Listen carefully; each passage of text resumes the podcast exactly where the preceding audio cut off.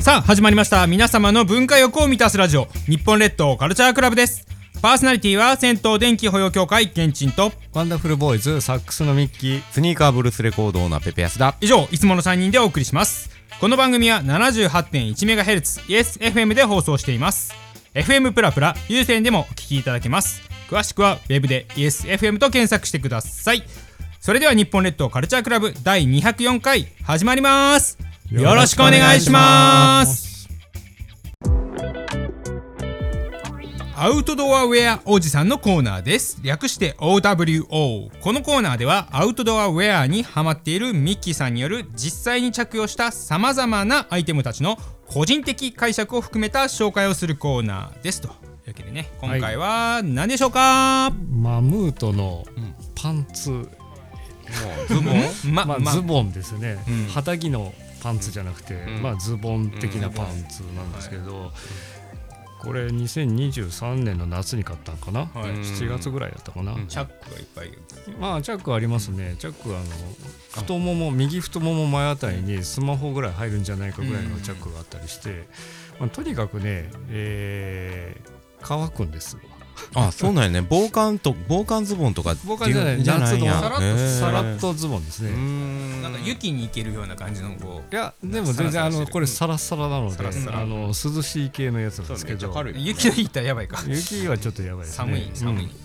まあスリムパンツ AF メンとかねなんかね AF はおねーアジアンフィットらしいんですけどあ、はアい。ジアンフィット気にしなくちゃいけないのが、はいうんあのグローバルモデルとうん日本人の体型にフィットするアジアンフィットと両方あって、はいはいサイズの表記が全然わからんっていそうね、ここにも、そのヨーロッパは XS、ん USA は XS、アジアは S、チそうャイナは165、72B ってと感じ。いういやわけで、ね、 XS ってすごいなって思って見てましたそうなんですよところが、んあの S なんですよね、とかあね実は向こうの人ヨーロッパの人の方が、うんあの大大ききいめやねに作られておりますので、そういうことか日本人で言うと S って書いいてつあるももんよねり。下げないといけないけど、とはいえ着ないと分かんないそうや確かにねというわけでえ絶でも対試着しよういや試着大切ですよ 試着マジ大試切着しようっていううんあこれはでもそのアマゾンで買うと書いてあるよねああーのその XS は S と一緒で M とねあー書いてある書いてありまあるすねうんうんうん国によって全然違うもんね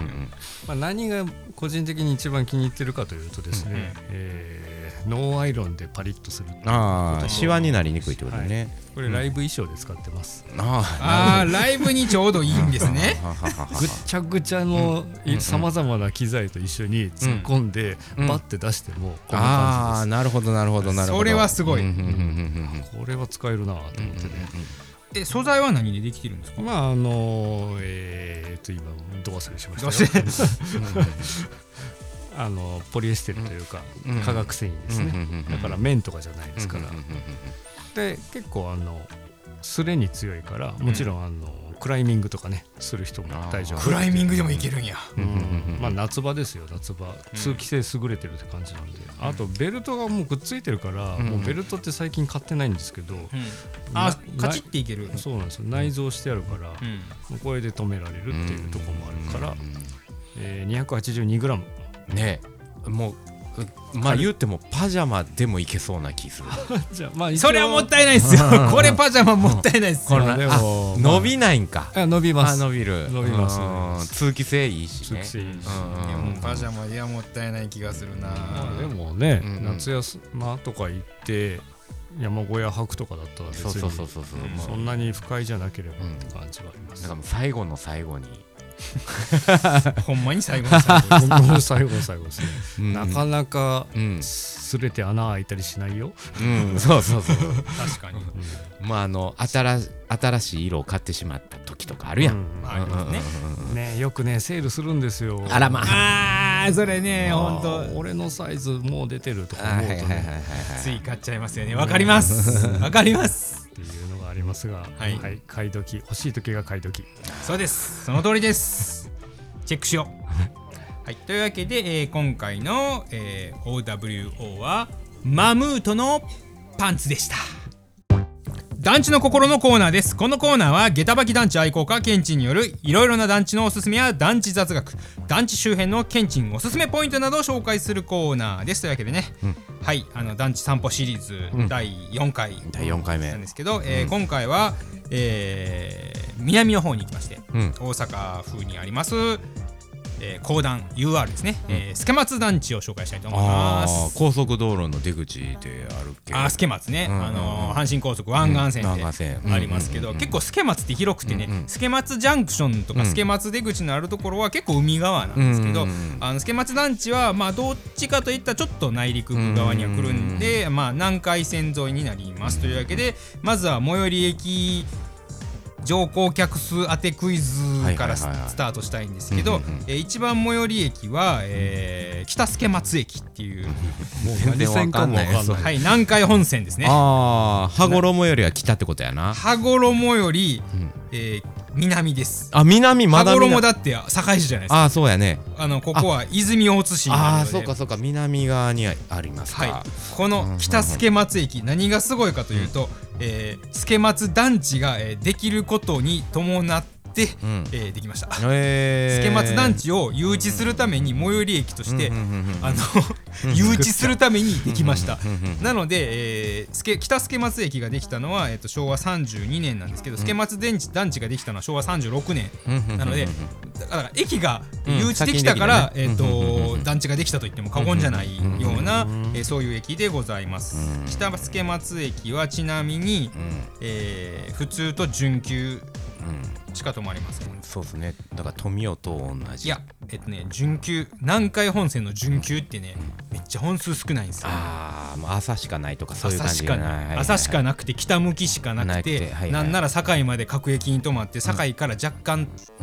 通過するけど抜かへんかもし れへんぐはいらはいいのはい勢いのやつはでいす。はいはいはい途中でもなんかすごいスローダウンするぐらいのそうですね 抜けないからね、うんあの阪急はいはい宝塚線のうん昔の準急やと思ってくださあーほとんど止まるな ほとんど止まりますはいはいはい今は急行でもほとんど止まるからい。なそうですね。なるほどな、はいあの抜くための急あのうんうんものじゃなくて人を乗せないための通過ってやつですはいね。はいはいはいはいつまり普通しか止まらないはいはいそういうことですね。ぐらいのクラスで、えー乗降客数を。うーん。